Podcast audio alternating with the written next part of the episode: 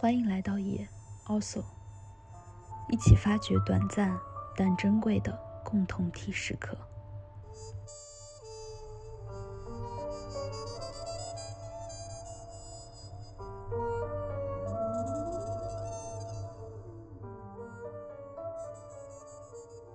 种种可能，我偏爱电影，我偏爱猫，我偏爱华尔塔河沿岸的香树。我偏爱狄更斯胜过陀思妥耶夫斯基。我偏爱我对人群的喜欢胜过我对人类的爱。我偏爱在手边摆放针线，以备不时之需。我偏爱绿色。我偏爱不把一切都归咎于理性的想法。我偏爱例外。我偏爱及早离去。我偏爱和医生聊些别的话题。我偏爱线条细致的老式插画。我偏爱写诗的荒谬。胜过不写实的荒谬。我偏爱就爱情而言，可以天天庆祝的不特定的纪念日。我偏爱不向我做任何承诺的道德家。我偏爱狡猾的仁慈，胜过过度可信的那种。我偏爱穿便服的地球。我偏爱被征服的国家，胜过征服者。我偏爱有些保留。我偏爱混乱的地狱，胜过秩序井然的地狱。我偏爱格林童话胜过报纸头版，我偏爱不开花的叶子胜过不长叶子的花，我偏爱尾巴没被截短的狗，我偏爱淡色的眼睛，因为我是黑眼珠。我偏爱书桌的抽屉，我偏爱许多此处未提及的事物，胜过许多我也没有说到的事物。我偏爱自由无拘的零，胜过排列在阿拉伯数字后面的零。我偏爱昆虫的时间胜过星星的时间。我偏爱敲击木头。我偏爱不去问还要多久或什么时候。我偏爱牢记，此亦可能存在的理由，不假外求。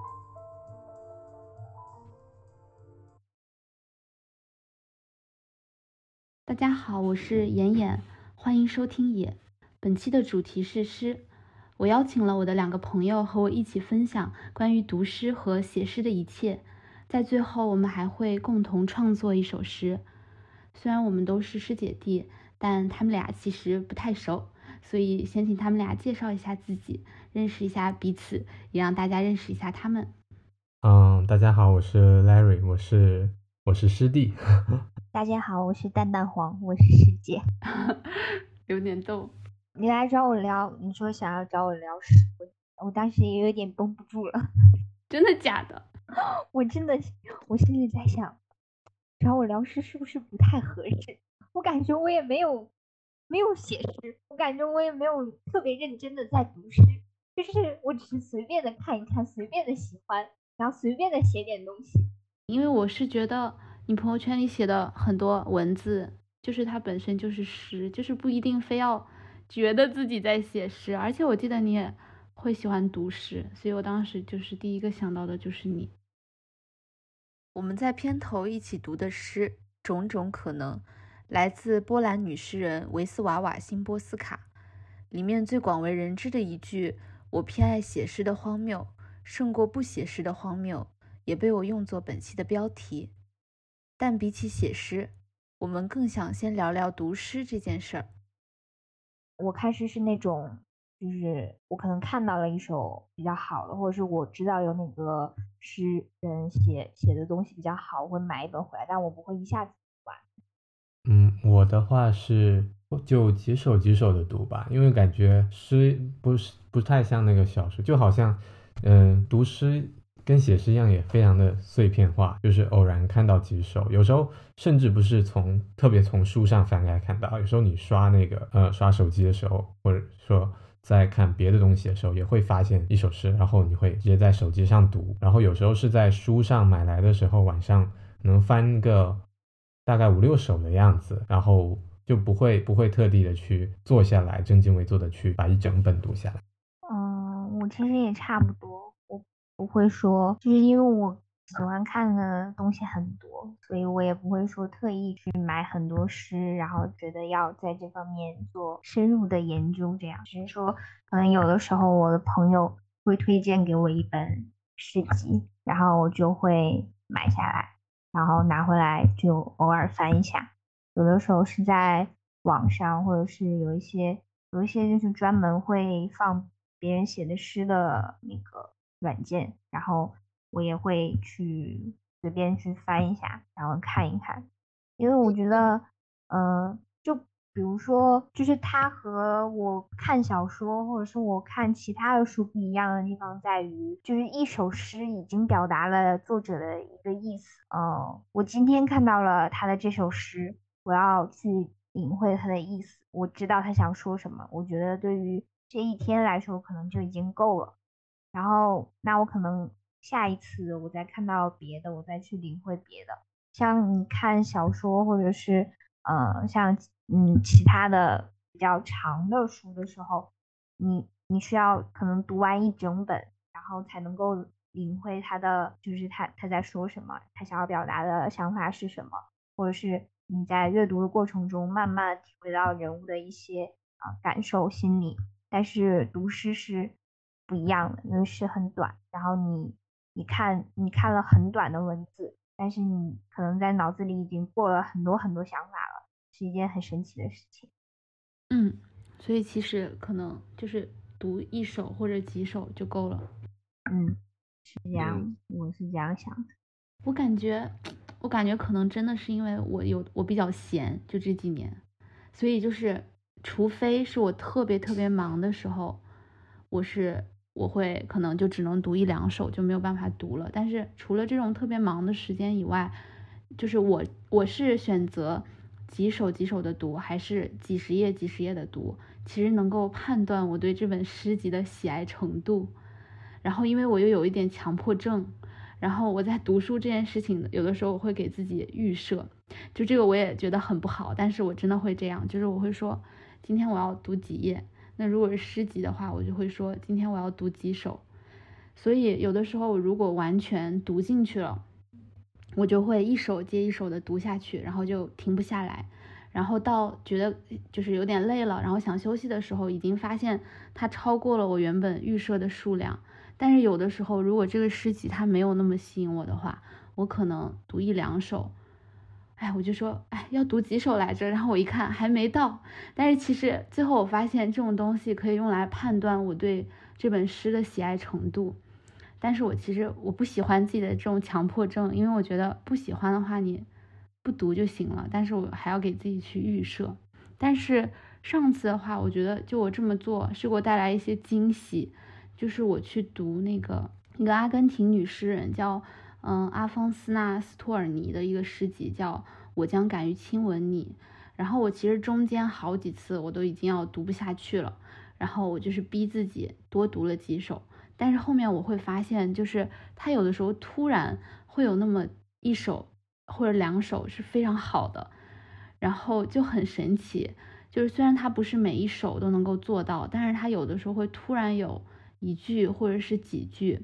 就会突然就把一个特别寻常的词语提升了，然后进入到一个很微妙的情绪里，所以我会觉得，就可能这个强迫症也有一些惊喜。嗯，我我觉得就是这种读的方法也是很合理，就是因为有的作者他可能写了很多诗，但是不是每一首诗都能够触动到你，就比如说像我和。Larry，我们我们这种读诗的方法，我们是在呃碰巧去碰我碰到我们喜欢的诗，然后有有的时候可能碰得到，有的时候就碰不到了。然后你的这种读诗的方法，感觉是就是因为不可能每一首都是你喜欢，但是你你全都读了一遍之后，你可以在里面挑出你喜欢的去慢慢的回味，我觉得也很好。其实我大多数时间也是靠捡的。但是有的时候那个强迫症都不是我主动强迫，就是，哎呀，有的时候我真的是有一点强迫症，就是会会很难受。就是有的时候我的脑子里面如果突然有一个要预设的想法之后，如果我不去做到的话，我就会很难受。就是我明明知道我应该随性一点，但是有的时候就是控制不了自己。我觉得我这个真的就是不是一种那种奋发向上、积极主动的强迫，而是真的有强迫症，就很难受。哈哈哈哈我是读小说，有时候会需要这种强迫，就是一定要每天看多少多少页，或者说每天看几章这样。但读诗好像就更，因为因为诗很短，然后就更随性一点。然后就是，但也会有，就是你你看到停不下来的时候，呃，我印象里是有一个晚上，我自己坐在家里读那个读那个顾城的那个诗集，然后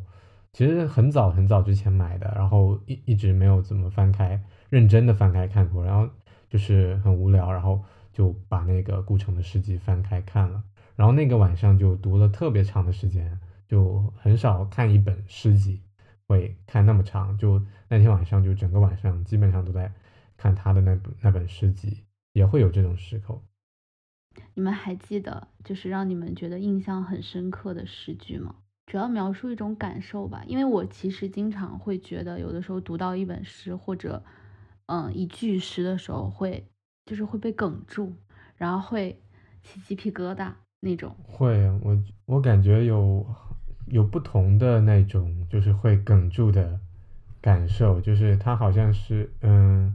有些时候是一种特别私人情感的，就是一种小我的情感的，然后有些时候是特别大我的情感的，我感觉是分这两种。然后我印象深刻的一个是在，呃，在我当时在复读班的时候，因为当时在复读班，你不能不能看手机，然后，然后基本上只能看书嘛。晚上回宿舍之后，那时候就是，嗯，有一个舍友，他有一本孩子的诗，那是我最看孩子的诗看的最集中的一段时间，因为没什么东西可以看了。然后我那那次读到孩子的那首。新娘的时候就不知道为什么特别的触动，我可以念一下那首吗？我最触动的其实是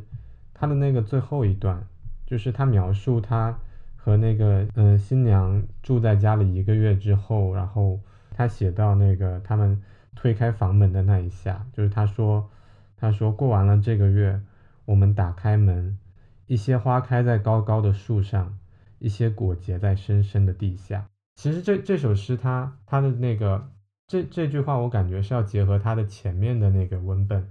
去想，才会有特别的感触。因为它前面构造了一个，就是好像是从未来回望到一个现在的一个视角。它的开头写的是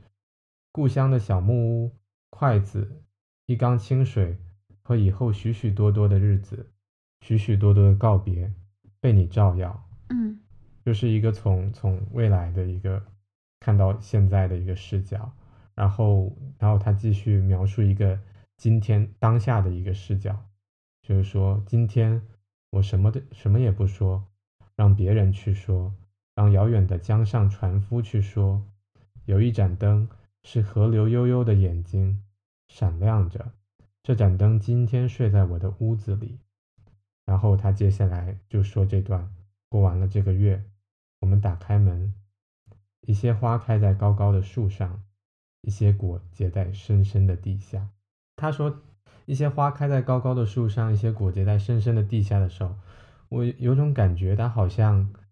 就是好像穿越了这个，就是这个线性的时间，然后在，嗯，就是那些花和果啊，好像是一种一种，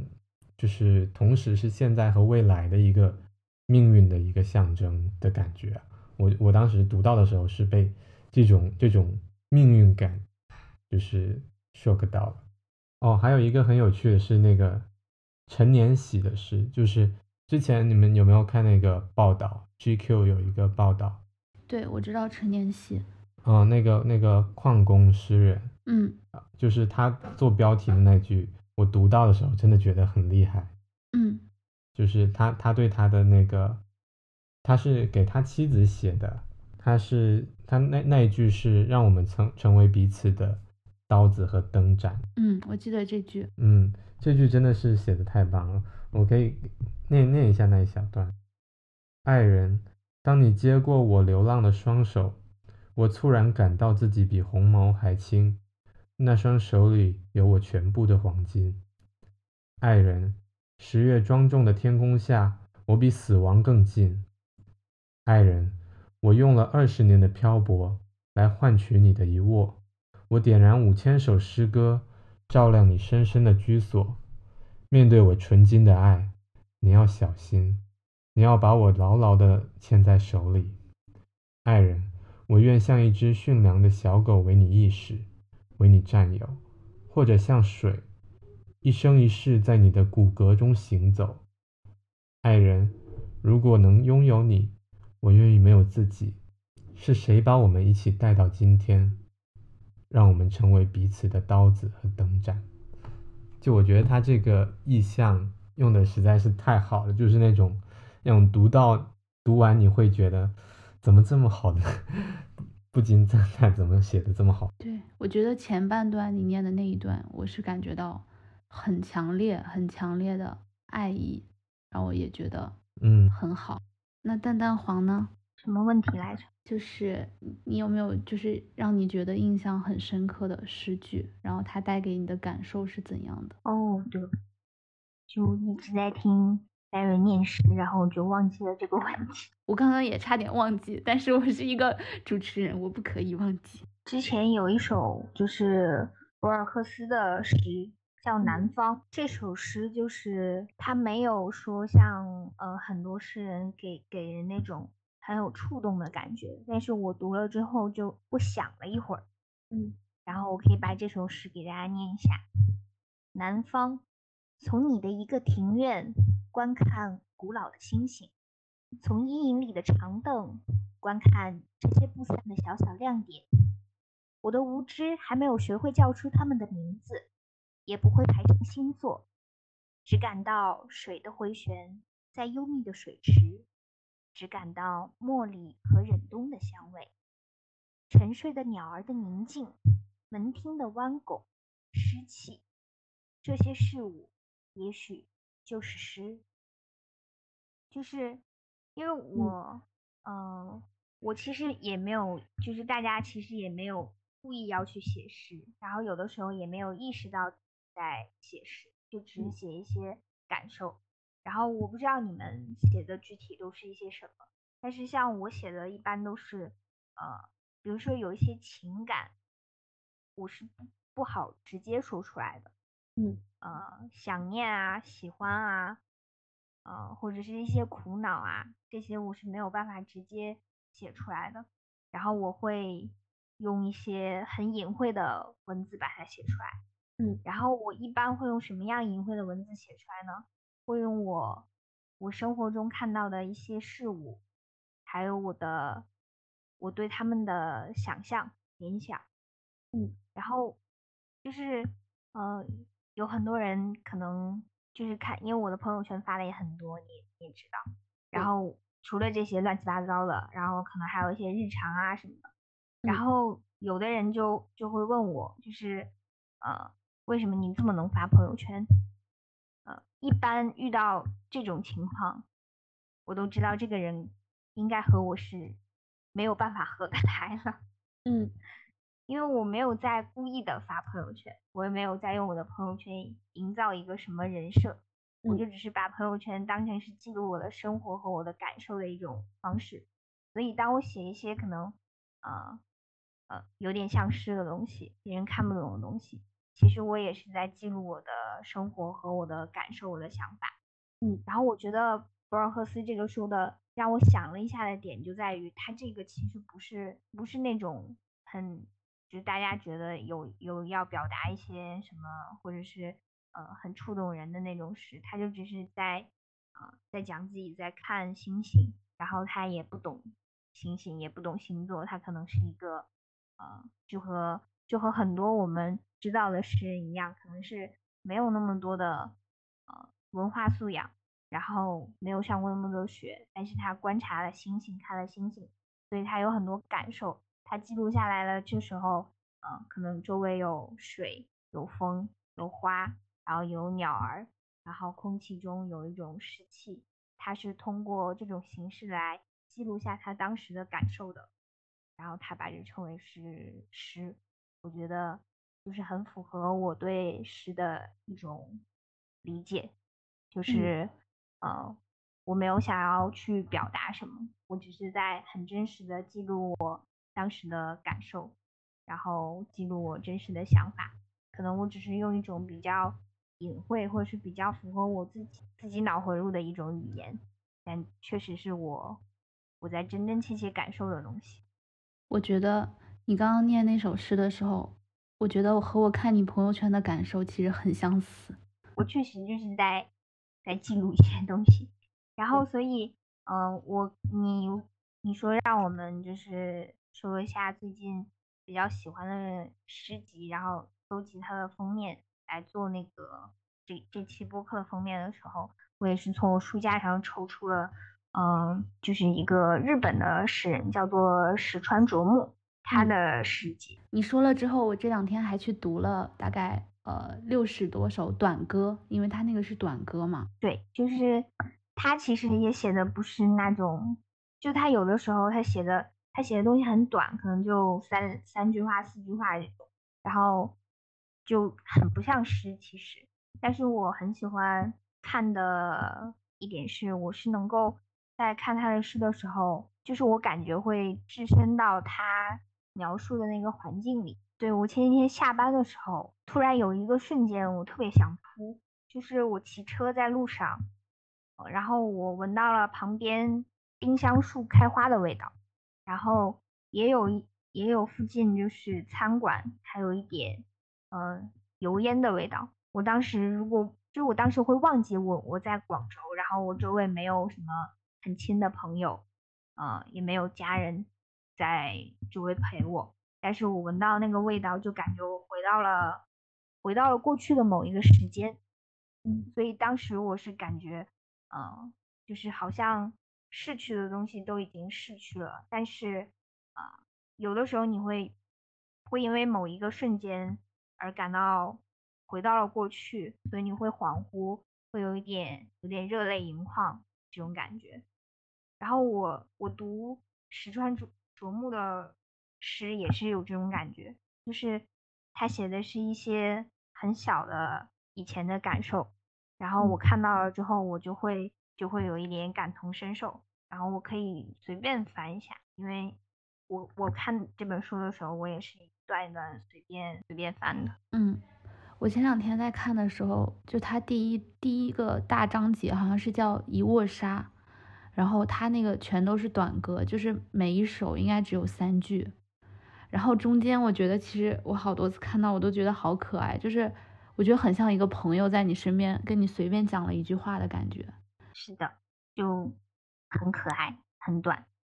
然后我就我随便翻翻一下，其实都都是这种风格的。就比如说我随便翻到了一百二十五页，然后这这一组叫做。脱手套的时候，然后他第一段写的就是，呃，脱手套的手忽然停住了，不知怎的回忆掠过了心头，就是我完全就能带入到那种感觉了，嗯，就是跟我骑在我骑车在街上恍惚了一下一样，他可能就是在脱手套的时候忽然想到了什么，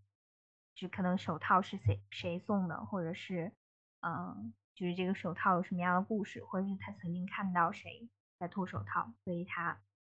愣住了，然后回忆掠过了心头，是完全能够感受他这种感觉的。嗯然后还有我之前有有两段很喜欢的话，然后也记下来了。呃，一个是很会笑的青年男子，要是死了的话，这个世间总要寂寞点吧。我当时看到这这三句话的时候就很短，但是我当时就很想哭。嗯。我读到这句了，嗯，就是，就是我觉得像我们小的时候可能会有一些不切实际的幻想，觉得自己活在这个世界上是很特别的，很独一无二的，然后要留下点什么，或者是要被别人记住。但是你慢慢长大了，就会意识到人生不是这个样子，就是每个人都是很普通的，然后。痛苦和快乐都是生活的一部分。当我意识到我也只是一个普普通通的人，然后我我的存在在这个世界上也只对那些嗯在意我的人有意义的时候，我是觉得嗯是可以认清这件事情，可以接受这件事情。但是我看到这句话的时候，当时是很想哭的，因为他很会笑的青年男子，要是死了的话，这个世间总要寂寞点吧。不知道他是在说自己，还是在说别人，但是他得给这个人赋有了一些很不一样的意义，给一个普通的人赋有了一些很不一样的意义。然后还有一段是，是他之前呃写过的一个，轻轻的叫了自己的名字。落下泪来的那十四岁的春天，没法再回去呀。这个我也很有感触，也是因为，因为我是那种很喜欢回忆过去的人。然后你看我的朋友圈，会感觉，呃，除了有的时候我会。吐槽一些工作或者是生活上的小事，但是大部分情况下我快乐，因为我会在生活中寻找到很多快乐，所以我的朋友圈整体看起来是比较乐观。但是我的朋友就会发现我在我的微博小号上面是很丧的一个状态，就是为什么会这样呢？是因为我觉得我丧的点都在于我悲伤难过，我丧的点都是一些没有办法。改变的事情，比如说故人的离去，或者是时间的逝去，这些办法是我没有办法能够再改变的。我不可能回到那个人活着的时候，我也不可能回到我最快乐的童年时光，这些是没有办法改变的。所以我只能在我的微博小号写一些很伤感的话，但我不会在我的朋友圈说这些话，因为那是，嗯，其实那个小号是另一个我。嗯，然后这句话就是完全是是我的那种感觉，就是你有可能只是很平常的过着日子，但是有一天你突然躺在床上，然后你你想到了小的时候的你，然后你喊了一下自己，你喊了一下那个时候的自己，然后那个春天，然后那个时候你遇到的花呀，你遇到的人啊，你经历过的事情啊。是不会再回去的，很带入了他的感觉，所以很喜欢这段话。你刚刚念石川啄木的那两句、那两首短歌的时候，我的脑子里面就是的画面是一个电影，叫《横道世之介》，然后那个电影也是我特别特别喜欢的一个电影。然后你讲的就是那个一个普通青年的爱笑的普通青年的逝去。我当时看到这句短歌的时候，我就是脑子里面就是横道世之介的脸。然后你又讲，就是你所害怕的那种，呃，时间的逝去，生命的无常。我觉得也是这个电影，就是它一边又让你很难过的点，就是在于这这一方面。但是另外一方面，就是整个横道世之介和他周围的朋友的相处，然后那些人去回忆他的方式，那种瞬间，就就是又悲伤，但是又很有力量，又很温暖。是的。我觉得日本人他很擅长就是表现这些，然后我之前就除了横道世之介以外，石之玉和他的那个人间三部曲，嗯，然后里面有一个比海更深，嗯，我觉得也是类似于这种感觉。我觉得我很喜欢他们的一点就是他们的电影特别有影像性的原因，就是因为他们会直接给自己的影像加上一个滤镜也好，或者是一个。回忆的角度也好，就是因为人去回忆事物的时候，它不是一个客观的状态。当人去回忆一个事情的时候，他已经带上了自己的感受，所以我会觉得，你看到他们的影像，你是可以直接感受到，不管是从颜色，还是从台词，还是从整个的感觉吧，就是你可以直接感受到这个人是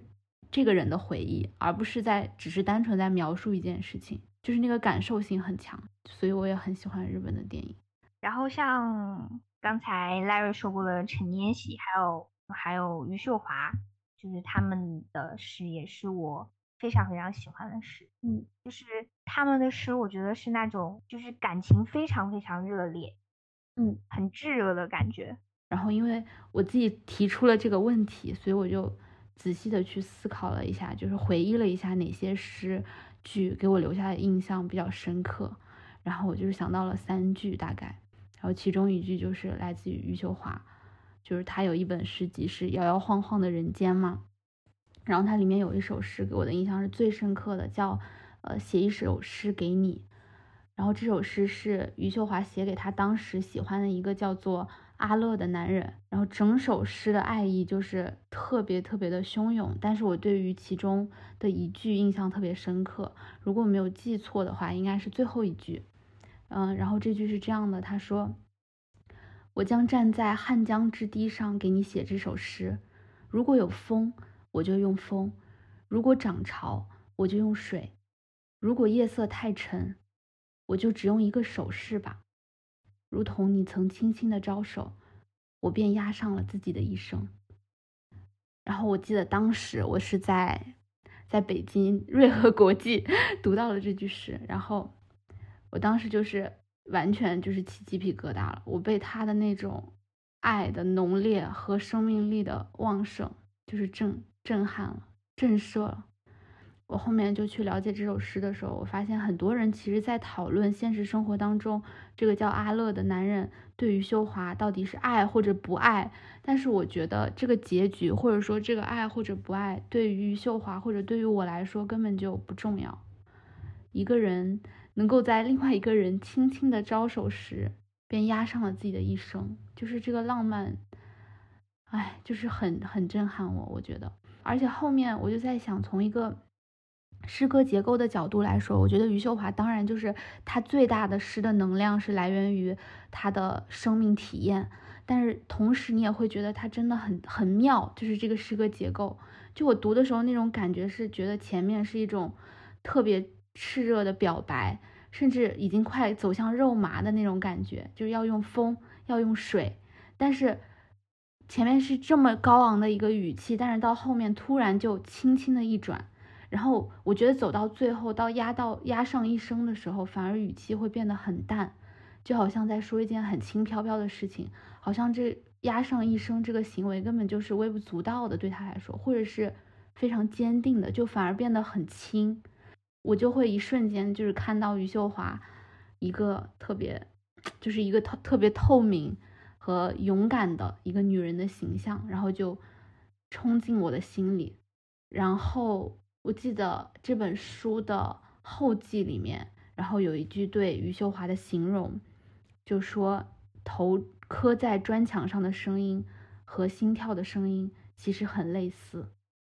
我觉得这个形容也是很贴切，就是也是余秀华带给我的感受。嗯，我感觉就是好多这种特别强烈的情感或者爱欲，就是。它其实，在生活中都是很不体面的一种情感，好像放在诗歌中，只有在写诗的时候，我们可以去，就是把这种情感让它审美化，或者说让这种情感能够给大家一种共鸣。但是它在生活中，就是显显得会特别的不体面。就像我很喜欢看，嗯，蔡明亮的一些电影，就是他的电影里。表现的那些人物的情感，好多也都是这种特别不体面的，就特别强烈的爱欲啊，或者是那种孤独的情感。然后也是在他的电影中，我们可以去，就是我们我们不会带着就是像在生活中或者那种很世俗的眼光去看待这些情感。就就像看读余秀华的诗的时候，我们也是就不会。就是读诗的人不会带着那种眼光去看待他，然后我们会去真的去能够和他的这种情感去共鸣。嗯，但我觉得我特别能和他共鸣的原因是，也是因为我觉得审美化是对我来说是非常必要的一件事情。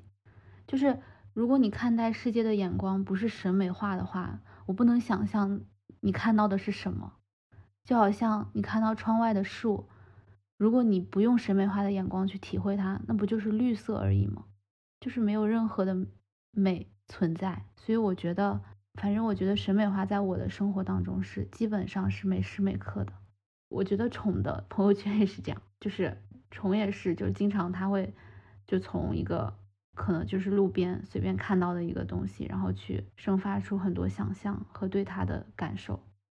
我最近。周五的时候发了一条朋友圈，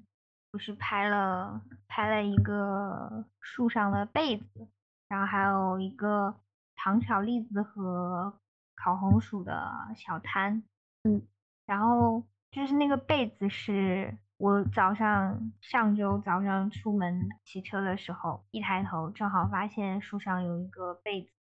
我觉得很好笑，因为我我开始想，就是我是一个很喜欢联想的人，就是会走神，然后我看到那个被子，我就开始想，这个被子是谁晾被子的时候不小心掉了下来的吧？然后这个被子挂在这里，他要不要去拿走呢？嗯，他怎么能把这个被子拿走？然后这个被子挂在这里，一定会飞到飞到这个树上的鸟看到了它会怎么想呢？然后我就是每天上班下班都会确认一下这个被子还在不在那里，然后我的脑子里就会有很多关于这个被子的想法。然后另一个另一张照片是我那天下班就是拍的那个烤红薯和糖炒栗子的摊。嗯，在北京的时候，这种天气就是要吃烤红薯和糖炒栗子。虽然我也不是特别爱吃烤红薯，也不是特别爱吃糖炒栗子，但是就是那种热乎乎又很甜的呃感觉，就很需要，就很需要在冬天有这样的感觉。但是你在二十多度的广州是不可能有这样的感觉的。在我看到那个小摊，然后有两个有两个广州本地的人，就一对夫妇在那里跟那个北方的摊主在那里聊天，然后我当时也觉得很喜欢那种感。感觉回到了就我很熟悉的北方的冬天的生活，然后我就拍下来了。然后我这两张照片放到相册的时候，我那天晚上突然想到了我之前之前嗯嗯有一本诗里面的一一段，那个诗叫这个诗集是叫做《四山修斯少女诗集》。然后他是一个就是日本的诗人，然后包括他也是一个导演，然后他他写的，然后里面有有一段是它嗯有它里面有有一句有一首诗的名字叫做名词，然后这首诗它写的是嗯将恋爱这个词和猫这个字做个兑换，某个月夜发现了铁皮屋顶上一只恋爱。从那以后，我完全猫上你了。我说，那时开始，只要把白兰地倒进酒杯，恋爱就会在近旁摇动着。就是它是一个很可爱的诗。然后它是，呃，我理解他的他的创作应该是就是，呃，就是他爱上这个人是有一天一个月夜，然后铁皮屋顶上有一只猫，然后他看到了这个人，他爱上了这个人。然后，于是恋爱和猫和这个月夜都产生了联系。嗯，然后每次他想这个人的时候，他把酒倒进酒杯，然后猫都会在旁边摇动着胡子，就会感觉是像恋爱的小心思一样，嗯暗恋的小心思。然后我很喜欢他的这个想法，所以那天我把这两个照片发到朋友圈，然后也是把爱和猫两个词交换，然后写了几句话嘛。对，我看到了，原来是来自这首诗。对，是来自这首诗的。我就是觉得有的时候看诗，除了能够去领会他们的感情，然后去尝试着感同身受以外，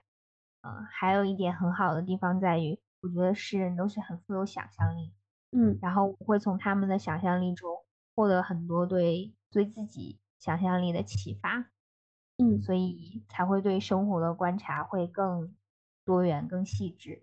我觉得我的生活就会因此而变得更有趣。我也是，我觉得可能，嗯，想象力这个方面，可能我没有像你就是一样把它融入在自己的生活里面。就像你那个朋友圈，我不知道它是来自于那首诗，然后你想去写那样一段话。但我觉得我基本上从诗里面感受到的能量是来自于一种共情吧。就很多时候，就是能够和他们共情，可能那个东西并不一定是我经历过的，但是如果在当下能和他们共情，我会觉得是很疗愈的。或者有的时候就是完全是听到别人说出一个我没有办法说出，就我想表达，但是我没有办法表达的东西，也会给我很大的力量。嗯，就是会看到他用这种方式写出来这种感情的时候，你会觉得哇，太妙了。说到了我的心坎里，对，或者是，就一方面是这种感情，就是太妙了，然后他怎么能够想到这种意象，怎么能够那么恰如其分的表达那种情绪？但另外一种是，就是不管他表达的情绪是什么，我都会觉得那是一种很很鲜活的一个人的感觉，就是一个很鲜活、很热烈的一个生命力。然后你能够看到很多嗯悲喜交加的人的脸，还有他们在生活里面奔跑的影子。对，然后我就想到有这样的人存在，或者是存在过。也会让我觉得很有能量，所以我感觉诗就是会在我的生活里面带给我很多能量。有点想分享，呃，另外一句我喜欢的诗，就是因为我感觉我读也没有读很多诗吧，然后但你会喜欢很多诗，但实际上真正能够让你就是还经常出现在你脑子里的诗句是不多的。然后另外一句的话是一个秘鲁诗人叫。萨塞尔巴列霍，然后他的一一部诗集叫《白石上的黑石》，然后因为我当时是 gap，然后就是在赋闲在家，虽然现在我也赋闲在家，但是嗯，然后因为我读这本诗就读得很认真，我记得好像一天内就读完了，然后里面很多句我都特别喜欢，然后我还把它做了一些摘抄，但是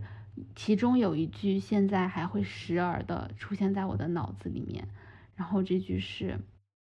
有欲续的愿望，想爱，想不离开；也有欲死的愿望，两股没有地峡隔开、互相搏斗的相反的海流。我把弑神之指指向你，有不想要一颗心的愿望。可能是因为这句和我当时自己的一个情感状况有一些关系，然后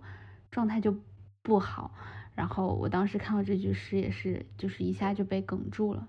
有点像有人把我的嘴巴堵上了，就是说不出来，什么都说不出来。然后，嗯，很多回忆和感受吧，就是不是像，就是有的人会觉得回忆和感受是像走马灯那样从你的脑子当中闪过嘛，但是我不是，是有点像。嗯，那些感受糊在了一起，就是糊在了这句诗上面，然后粘在了你的脑子上面的那种感觉。后面我也是，就是感觉他写的很棒的一个原因，也是跟诗歌结构有关系，就是因为他两种愿望，一个是欲续的愿望，一个是欲死的愿望，这两种愿望的一种角力，完全的融入在了这个诗歌的结构和整个的表达状态里面。然后这一句和余秀华刚刚那一句的也有一个很相似的一点，就是他到最后一句的时候，他会让人以为他是一个很愤怒的状态，就像他说，嗯，他想要把弑神之指指向对方，是感觉是裹挟着一种愤怒，但是下一刻他又回到了一个非常脆弱的一个有点像蓝色的一个情绪里面，就还是向内挤压了。因为他最后一句话是有不想要一颗心的愿望，就是他很难受、很很纠结、很撕裂，然后甚至最后引发了一种愤怒，想要弑神。可是他最后的落点又轻轻的落在了，就是那我自己干脆就不要一颗心了，好了，就是又变得很脆弱。所以这句诗也是很打动我。然后还有一句，就我觉得也不完全算诗吧，就是。它是小林一茶的一个牌句，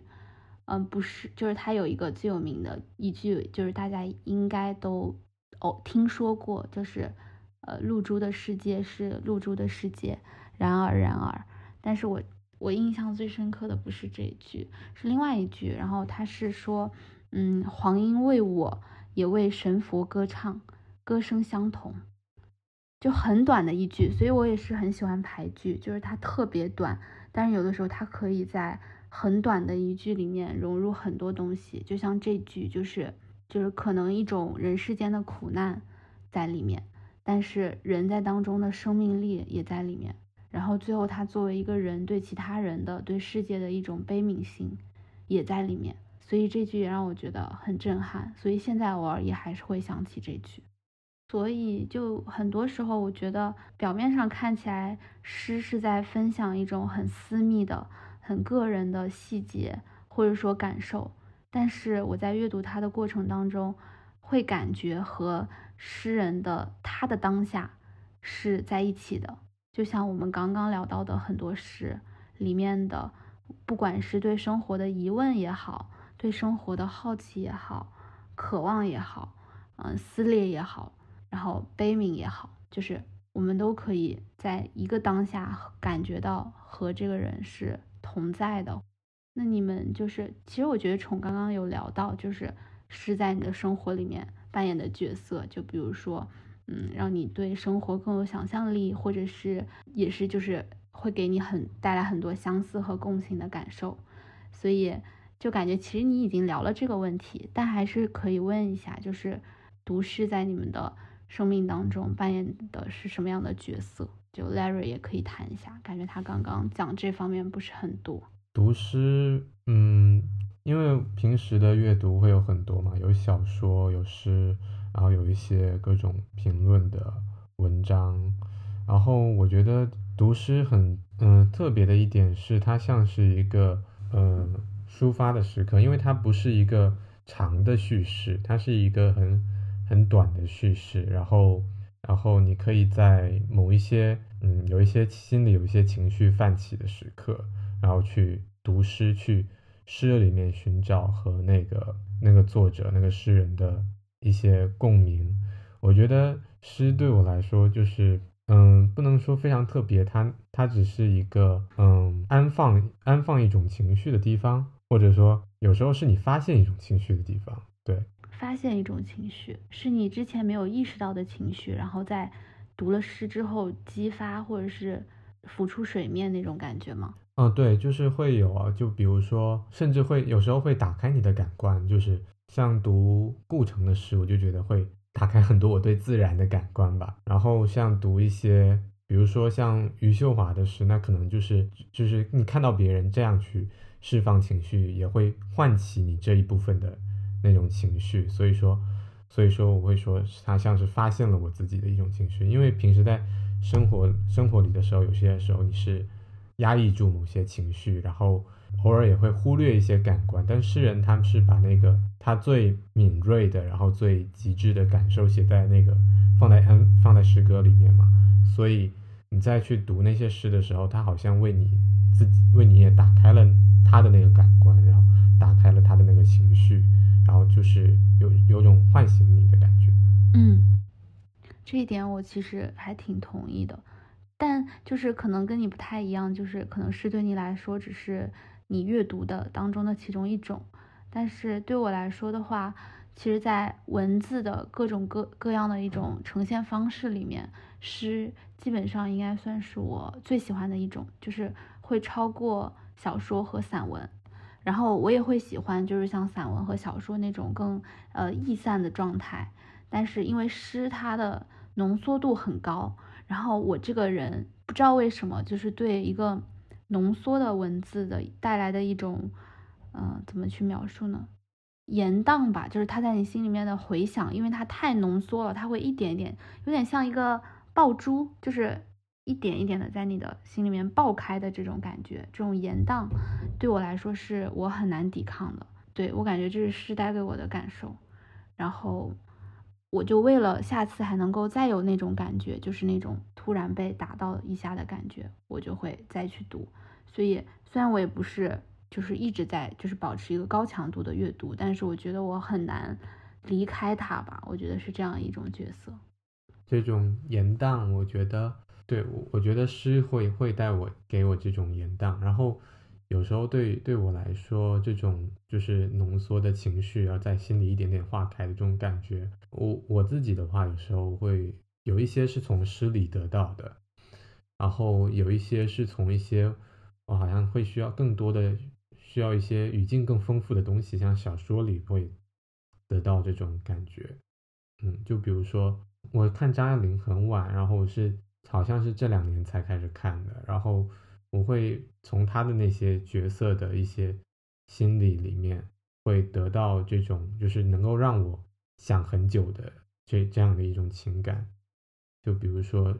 之前看那个《倾城之恋》的时候，就是。就是那个白流苏和那个范柳原在一起的那一下，就是听到整个香港陷落，然后他们在一起那一下，就是那那种情感会经常在就是在我的脑子里回荡，然后那也是啊，很像你说的这种情感。我感觉我这一期真的需要在一个就是开头去写一个预警，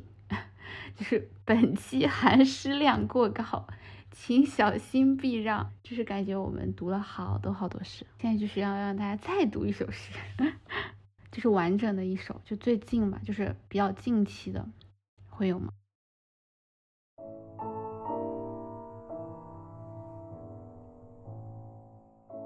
一首关于世界末日的歌，米沃什。在世界结束的那天，一只蜜蜂绕着三叶草，一个渔夫捕着发亮的网，快乐的海豚在海里跳跃，排水管旁幼小的麻雀在嬉戏，而那蛇是金皮的，像它该有的样子。在世界结束的那天。富人们打伞走过田野，一个酒鬼在草地边打盹。蔬菜贩子们在大街上叫卖，一只黄帆的船驶进了小岛。小提琴的声音持续在空气中，进入一个缀满星光的夜晚。那些期望闪电和雷声的人失望了。那些期待征兆和大天使喇叭的人不再相信它会发生。只要太阳和月亮在上面，只要黄蜂访问一朵玫瑰，只要蔷薇色的婴儿出生，就没有人相信它会发生。只有一位白发老人会成为先知，但还不是先知，因为他实在太忙。一边架着西红柿，一边重复着：“这个世界不会有另一个末日。这个世界不会有另一个末日。”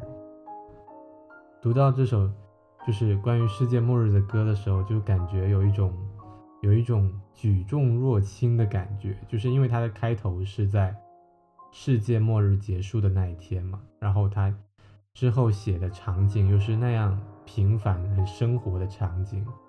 一只。蜜蜂绕着三叶草，一个渔夫捕着发亮的网，快乐的海豚在海里跳跃，就好像就是就是他在描述可能会有那么绝望的一天呢，可能世界末日了，但是一切好像都照常，有一种生活的那种美吧，或者一种力量，他去他去在抵抗这个末日。就是没有人相信它会发生的，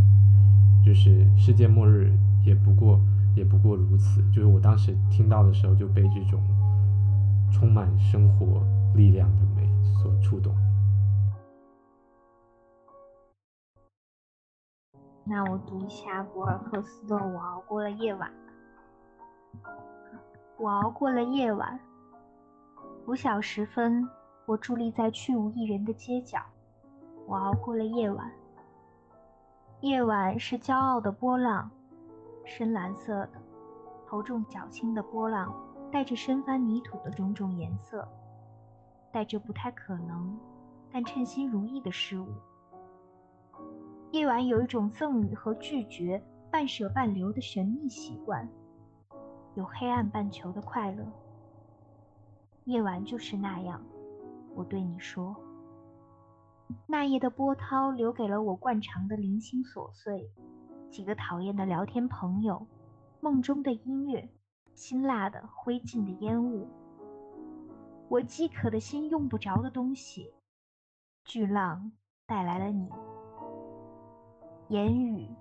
任何言语，你的笑声，还有懒洋洋而美的耐看的你。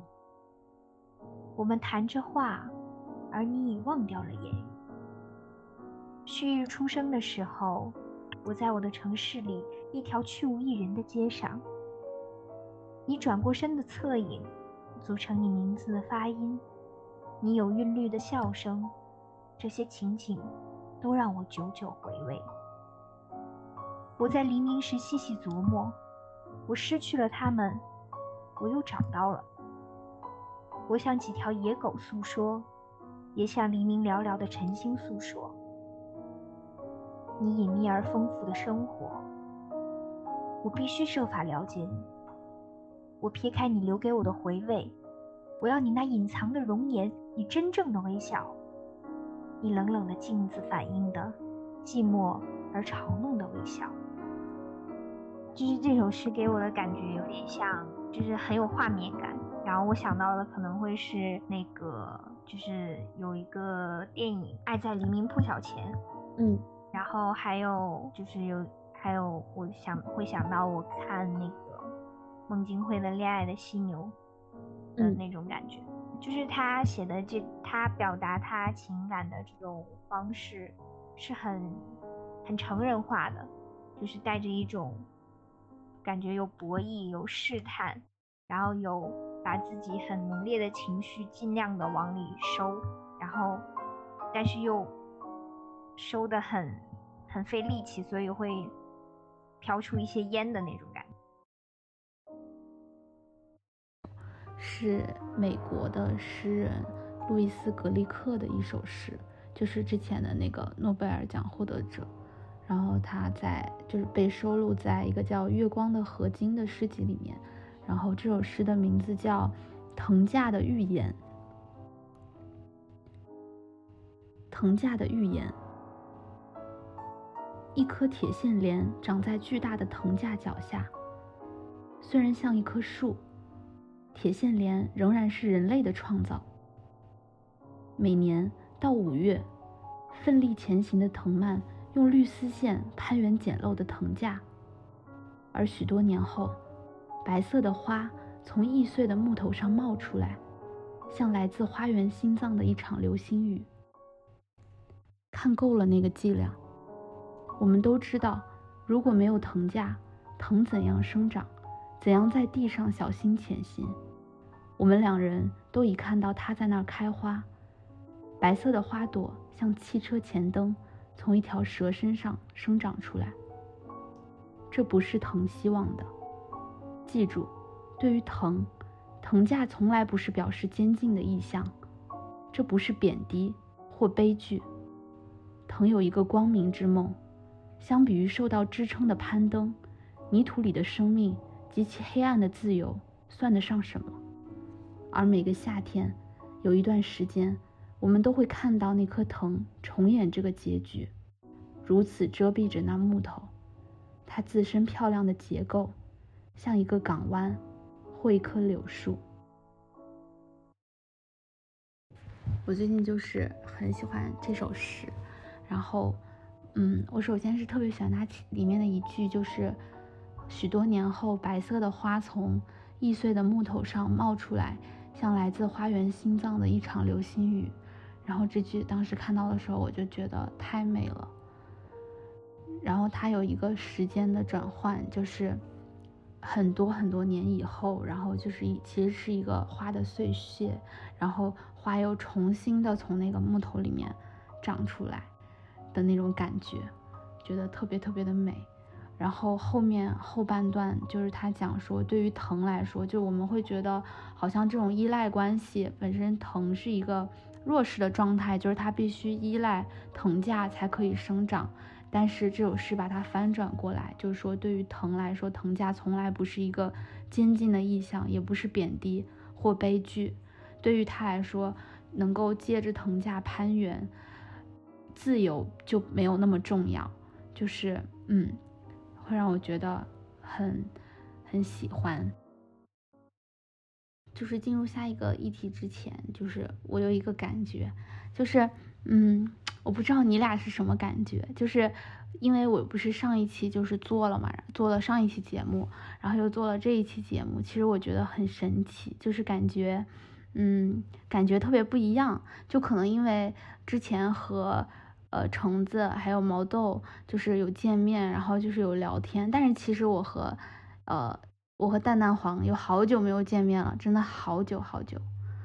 然后我和 Larry 也是好久没有见面，然后你俩又不认识，就是我觉得这个对谈的那个场域特别奇妙，就是我不知道该怎么描述，就是我感觉我们的那个嗯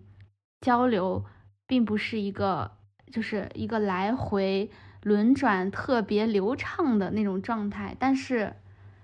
又觉得就是会给给我的感觉是会觉得有一点磕磕碰碰的感觉，就像我们第一遍去读那首诗的感觉。但是我又觉得很神奇，就是我们三个，像我对你们俩的话，就是在一个好久没见的情况下可以去读诗，然后去，因为我觉得诗真的很私密，然后我们可以这样去分享，然后。你们俩都压根不认识，然后我们在这种场合下，就是莫名其妙的读了一大堆诗，我就觉得好奇妙、好神奇的感觉。我刚才也有感觉，就是觉得我们，嗯，我我觉得可能相比上一期来说的话，大家会觉得这一期我们的交流比较少。然后我想了一下，是因为是因为确实它是很，就本身读诗就是一件很私密的事情，然后。嗯，我们对于诗的理解又都是基于我们自己的感受，所以我们我们在分享自己诗的时候，也是在分享自己的感受。嗯，就是就跟嗯，我觉得跟写诗的人是我们在说话的时候，其实跟写诗的人的感觉应该是差不多的。就是我写只是在表达我的感受，然后我也没有说我要特意的去和别人交流，或者是。或者是希望更多的人来来加入来欣赏我一样，就只是在表达自己的感受。真的是，就昨天我和橙子见面嘛，然后我们俩一起喝酒，然后我们俩就在就在想，我们做就是我们做这个节目，大家聊天特别像什么？然后他的形容是激情裸聊，就是感觉大家在裸聊，就是。不懂，就是一上来，然后大家就开始疯狂的分享一些特别私人化、私密的感受，然后就觉得，我觉得这个形容好贴切。我觉得今天就更是这种感觉。然后在我们长期没有见面，甚至有两个人不认识的情况下，我就觉得更更好、更像，然后觉得有点好笑，但是又觉得有点可爱。上一期是激，就是激情裸聊。这一期是就是陌生的网友激情对，就更刺激，你 知道吗太逗了，很合理。至少对我来说，写诗是一个嗯极度私密的事情，因为有的时候它甚至不太像一个主动表达的过程，而像是被词语支配的过程，就好像是词语找上了我，而不是我找上了他们。所以我也很好奇大家的创作过程是怎样的。创作过程，我觉得写想要写诗的时候，确实是像戴蛋黄刚才说的，就是有一些情绪情感，然后你不好意思，或者说不想用那种平常的语言去说出来的时候，你会用诗来表达，然后或者是说有一些微妙到你确实很难用那些日常的语言去。表述的时候，你也会想用诗来表达，或者说有一些情绪，你想让能懂的人听得懂，然后你也会想用诗来表达。我感觉我都是在这一些情况下写诗的。然后写诗的时候，好像确实是一个慢慢发现的过程，就是脑子里会先蹦出一些感觉、一些意象吧，或者一个情境。就不是不是一个很谋划全篇的一个东西，会慢慢先写下几个字句，然后去嗯去调整，可能经常感觉写几行删几行，然后去你去想慢慢的让那个那个语言去达到你想要的那个情绪那个感觉，但有时候我感觉就是语言本身啊，就是你在写的时候，语言本身它也会创造一些意想不到的一个一个情感，就是写下去的时候。就这样感觉，就是在写作，就是不管是真的用笔写，或者是打字吧，就是你在写作的这个过程当中，你会对那个那个感受有一个更深的认识。同时，你在你在思考这些词语，你在下笔的时候，也会就是它好像会创造一些意想不到的，就是你在在想这个诗之前没有想到的那些意象和情境，那那些美感。嗯，这个我也会有，就是好像一边写一边他自己就出来了那种感觉。淡淡黄嘞，就是因为我没有感觉，就是跟我开始说的一样。嗯嗯嗯，我没有感觉我我在写诗，就只是有一些比较比较隐秘的情绪，不想说的太直白，然后就是用另一种方式表达出来了。比如说我我之前跟一个反正暧昧了蛮久的男生就断了联系，那你说这件事情我我怎么怎么说呢？我总不能，我想跟这件事情做一个告别，但是我又不能直很直接的说，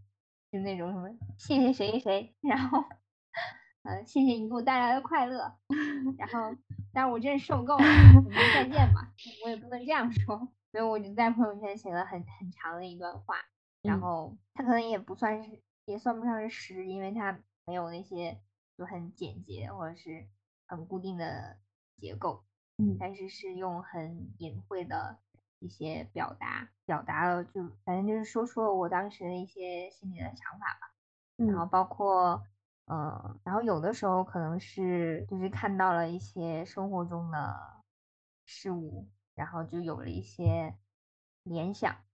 然后就写下了一些记录了一些美好的瞬间吧。就是因为你看到的是很美好的事情，所以你也很想用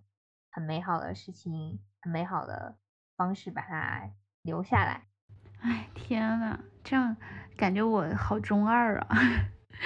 就是 感觉我突然感觉自己的写诗经历怎么那么中二呢？我还就为了做这一期，然后我就去翻找了一下，就是上大学和大学之前，就是会有那种不是很正式的，也会写文字或者写一些呃散落的一些句子或者是片段嘛。但是以前就我觉得可能也是一种中二吧，就会有一些不正式的习作，然后就是也是那种很正经的，觉得说啊，我现在在写一首诗，就是曾经还是有过这个阶段。但我觉得真正我开始唤起一个写诗的冲动或者说热情，应该是在二零一七年。自己就是处在一个不太好的一个情感状况中吧。然后我记得有一天下午，就是我好像是和一个朋友一起吃了个饭，然后吃完饭之后，我就从那个那边叫什么长阴天街，好像是对我从长阴天街打了一个蹦蹦，就不知道大家知不知道蹦蹦，就是北京的那种三蹦子。然后我当时就在一个下午，然后我就回家，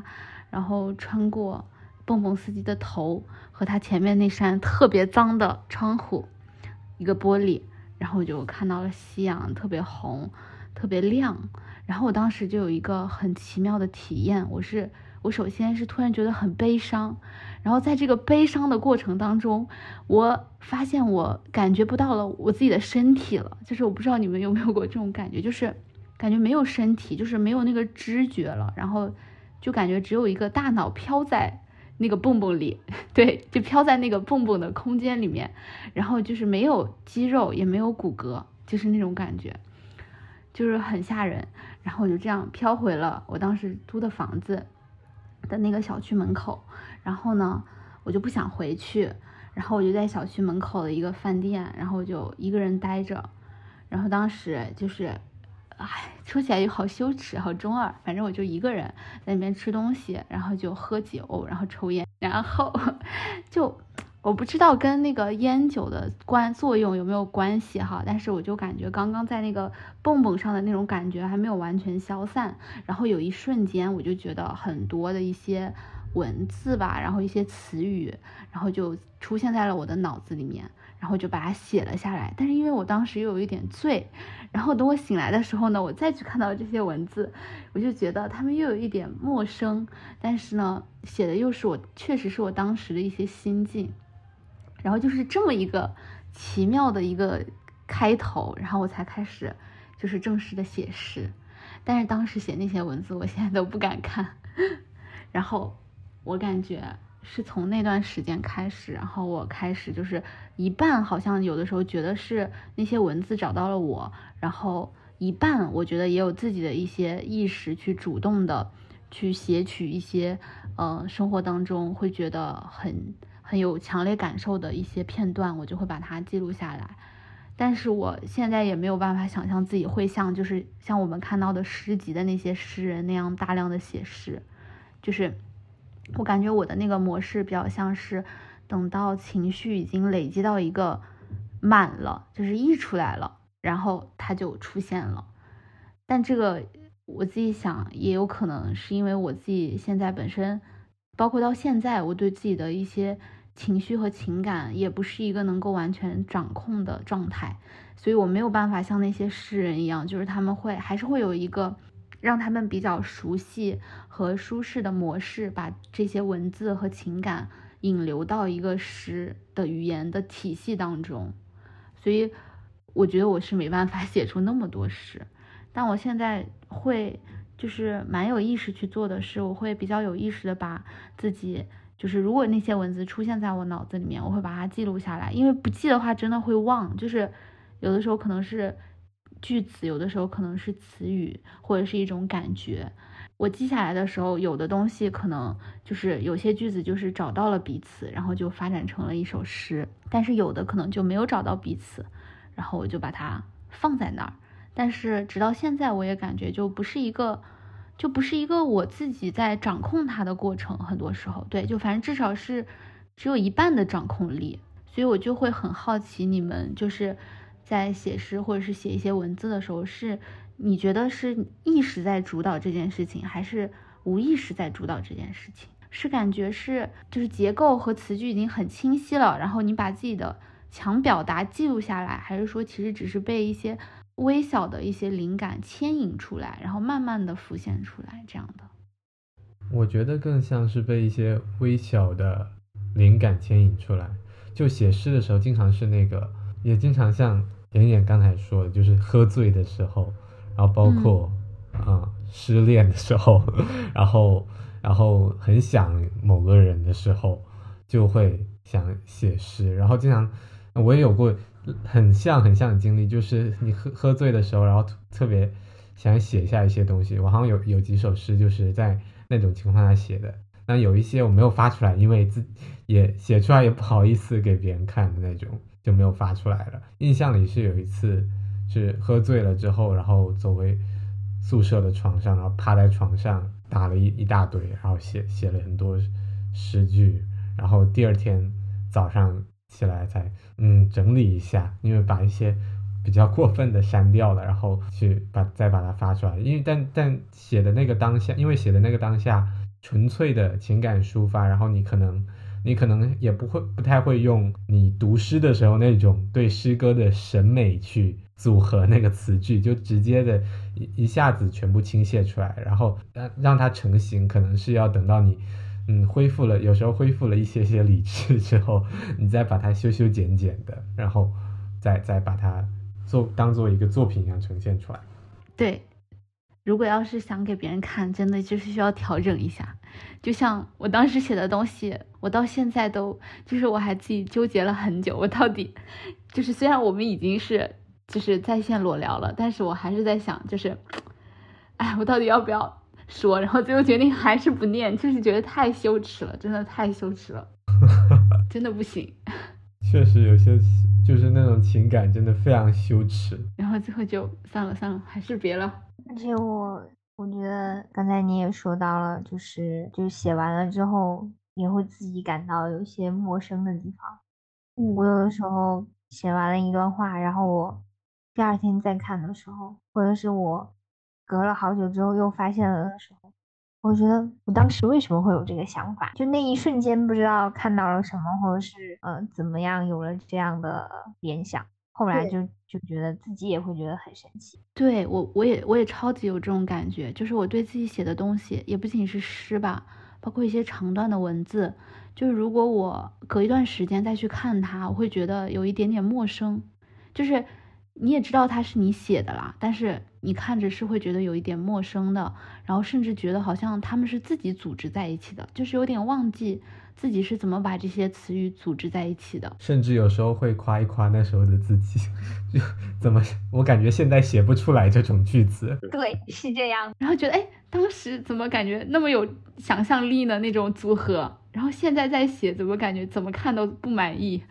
但我觉得也挺好的，就好像。他们有了自己的生命，然后感觉他们在蹦蹦跳跳的，就觉得也挺好。就离开了我们，就像我们的孩子一样。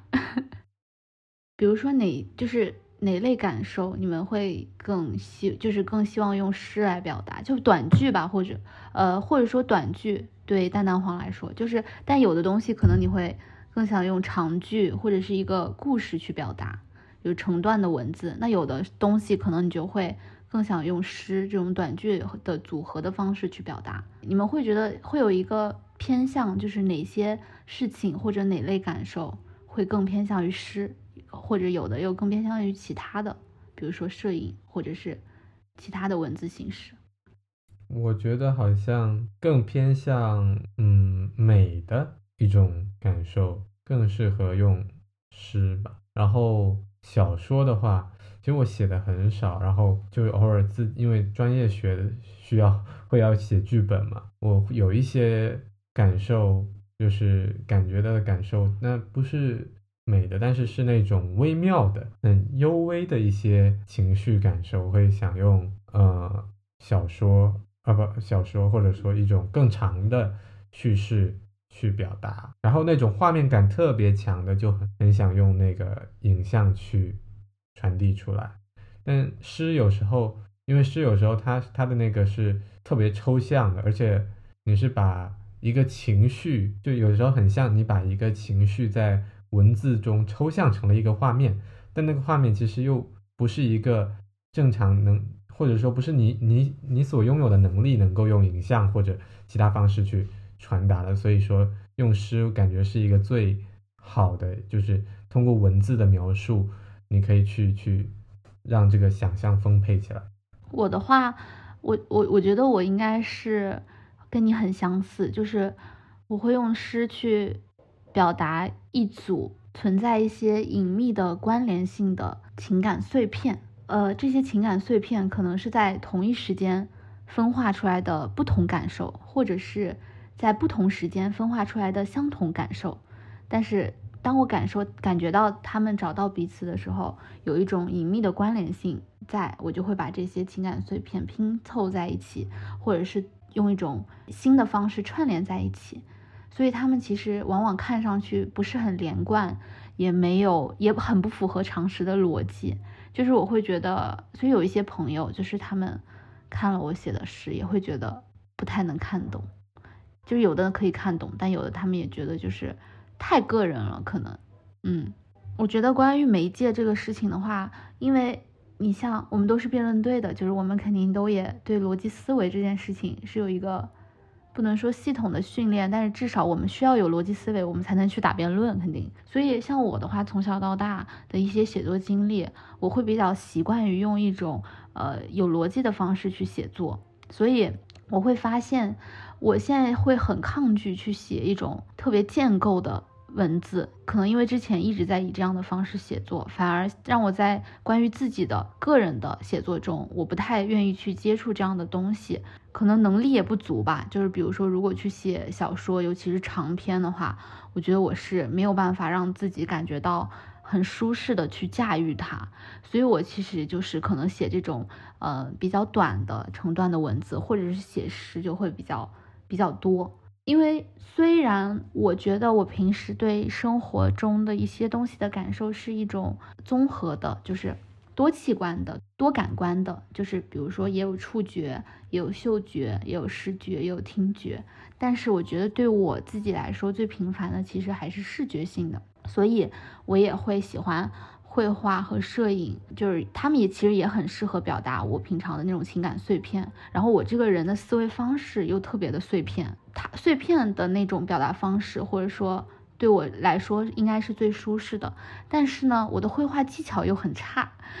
然后摄影的话，就是也有一些局限性嘛，就是像刚刚 Larry 说的，有一些我们心目当中的心中的一些感受，是至少以自己的能力是没有办法用一种。影像的方式去呈现出来的，就因为它太过于抽象了，就这个影像你不确保它能不能够带来那种延宕。对我很多时候就还是会躲在我比较习惯的这种文字的表达方式当中。所以想想，就如果真的是有一些创作的话，就还是以文字形式为主，然后摄影的话就是比较随机的那种。因为 Larry 是。就是会写剧本，然后就是拍一些短片什么的嘛。然后我们之前其实也有交流过一些短片的东西，就我有读过你的剧本，所以就会比较好奇，就是你觉得，就是你在影像当中表达的更倾向于哪种东西？就是你觉得这个东西非影像不可，就感觉文字是不不可以做到的。非影像不可，比如说这个影像是这个感受是先留存在我的记忆当中的一个影像，是一个非常深刻，就是在我记忆中非常深刻的影像，然后我会觉得。这个东西它非影像不可，就是用文字去传递就有些无力了，就是你去达不到就是那个影像的那个状态。但是比如说，如果是一些从感受出发的剧本，就是从一个嗯小感受出发的剧本，并其实并不是非影像不可的，甚至有时候由于更擅长，就是你经经历的文字训练比影像多多了，可能你反而。如果是去读你的剧本，或者去读你的小说，或者说其他的文字、诗歌什么，那更能 get 到你的感受，就有这种就是出发点的不同吧。就如果这个剧本是一个先有我的就是脑海中的影像的闪念和印象缘起的话，它会更适合影像。明白。但是呃，比如说像你之前呃提到过的蔡明亮的电影，我觉得他的电影会让我觉得就是非影像不可。比如说他在《郊游》里面的一个片段是很多片段吧，就是它是一个长时间的镜头。比如说就是小康这个演员，他就在吃一个高丽菜，或者是在啃一个鸡腿，时间非常的漫长，就可能只是一个吃鸡腿就一直在吃。就是我会觉得那种东西作为一个嗯影像和观者的互动的话。它就是非影像不可，你必须陪这个小康，也要陪导演、陪蔡明亮去度过这段时间。两个人之间不是两个人吧，就是人和影像之间才能产生互动。我觉得好像是更身体性的，或者是个更行行为的一些东西，会让人觉得非影像不可。就是包括吃东西，吃那那个小康吃那个菜的那个情境，就是让我想起我刚才在说有一个画面是，呃，让我觉得非拍不可的是。第一次感觉是在我大一的时候，大一的时候拍第一个作业，然后我就之前跟别人讲过，就是我的那个那个作业的 idea 的由来，是因为我在初中的时候，就是过马路的时候，我看到一个老爷爷，然后他拿着那两个冰淇淋在吃，就是可能刚才麦当劳买的冰淇淋在吃，然后他吃的特别认真，特别投入，然后那个。冰淇淋的那个白色的那个液体都画在他的手上，然后他好像还很不在乎，然后像个小孩子一样。然后我当时就就是那个那个画面是从就是我当时就在过马路的时候就好像就看了一眼，我就记下来，就是记下来那个画面就有突然被打动到了。就到大学大一的时候，我在第一次说就是可以影像创作的时候，我就觉得嗯这个画面我觉得非拍不可，就是就是好像。用其他方式都没有用影像，就是想要重现我看到的那个样子，那么直接的能够让大家有所感触，就是这种身体性的这种行动啊，一个人的行动，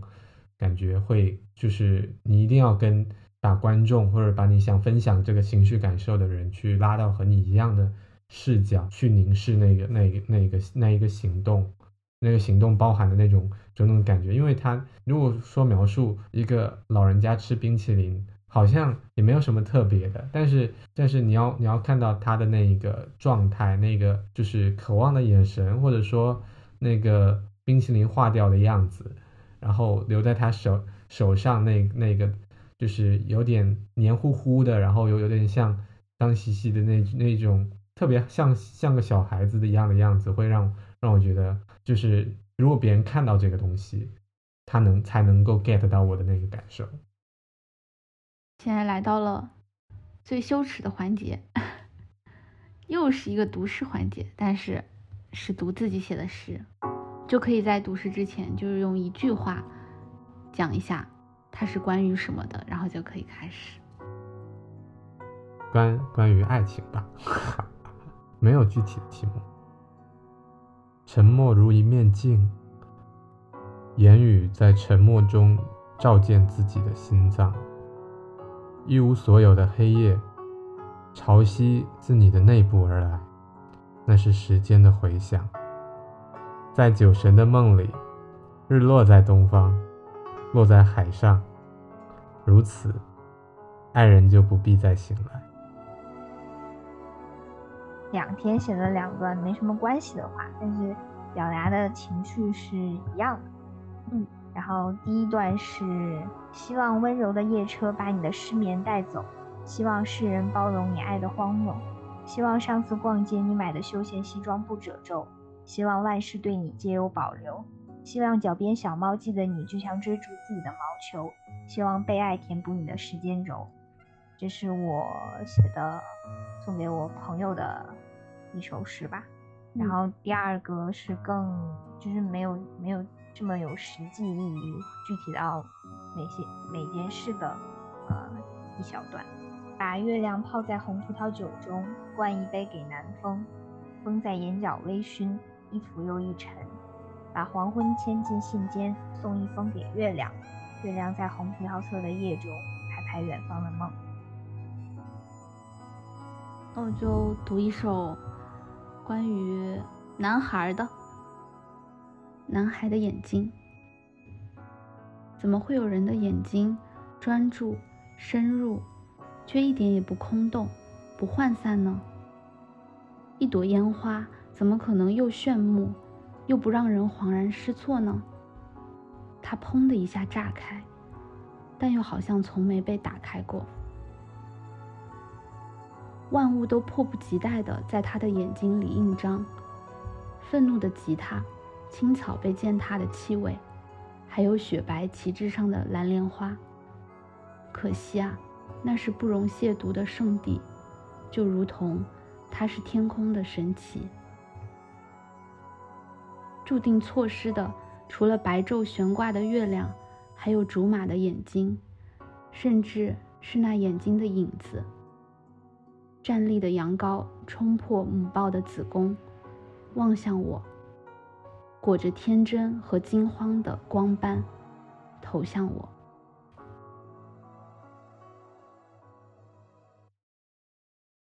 B 站最近还蛮受欢迎的中国劳动关系学院文化传播学院的教授杨宁老师，曾经在讲师的时候和当时课堂上的学生进行了一次现场的实验。他把在场的四十一个学生分成两拨人，让每个人都打开笔记本写一句话。一拨人用“每当”作为开头造句，另一拨人用“就会”作为开头造句，然后随机的从两拨人中点名。我记得最终的组合创造出了看似不相关但又隐隐粘连的美感，比如，每当我举起手中之笔，就会忘记看月亮；每当他睁开眼睛，就会远去；每当我迷失了自己，就会想起桥上的风景。杨宁老师认为，日常生活中写诗没有办法写出精妙的句子的原因，是因为我们太习惯用日常的或者是传统的语言去写，而这种随机的组合反而有可能会突破语言的牢笼和枷锁，出现日常之外的想象力。我们都不是伟大的诗人，但我们也可以进行一场类似的诗的实验。我们三个人，每个人分别以本该、我却。当我就会，我想，可是这三组开头造了六个句子，然后我们会把它错落的组合在一起，看会创造出怎样的一首诗。到现在为止，我们提前是不知道对方写了什么的，我们只是呃提前安排好了念的顺序，所以这也是我们第一次听到对方的诗句，有点紧张。让我们开始吧。本该做立冬的一个雪人，我却遗失了祖国的语言。在本该祈祷的时刻，我却把它吹得肥皂泡泡咕噜咕噜全吃掉。本该任由珊瑚兀自褪去白色之外的一切，我却成为被时间遗忘的夏日限定。当我疲惫地垂落我的双手，海盐就会凝成叶脉。沿着我的脊髓攀援，当我的眼睛被卷入风车的晕眩，就会告诉月亮它的名字。当我种下了一颗太阳花种子，就会梦见那位垂暮的荆轲。我想代替月亮呼吸，可是我会迷路。我想做森林里的一只蘑菇，可是却飞来了一只出生的瓢虫。我想，末日该是一声磅礴的巨响。可是星星钻进鼻腔，阿嚏！哇，我觉得最后一段很不错哎。对，我也觉得。我感觉中间有一些很怪的，但是也有一一些挺搭的。最后一段感觉，最后一段就是怪的恰到好处。这就是我们三个一起写的诗，感觉有一些很奇怪的地方，但是也有一些好像就是在杨宁老师的课上那种诡异的、很搭的一些组合。我自己其实还挺喜欢的，嗯，希望大家也会喜欢，或者是大家也可以和呃喜爱和信赖的朋友们一起做一次这样的尝试，或者说游戏，说不定也会带给自己一些新鲜的感受。如果大家愿意的话，也可以在评论区互动起来，让本该当我和我想找到我却就会和可是。最后还是想分享一首歌，是我最近很喜欢很喜欢的一部新番《国王排名》的片尾曲，来自歌手亚马的 OZ 点。这首歌里有一句歌词：“如果你也脆弱不堪。”我便和你分享我的脆弱。如果你在故作坚强，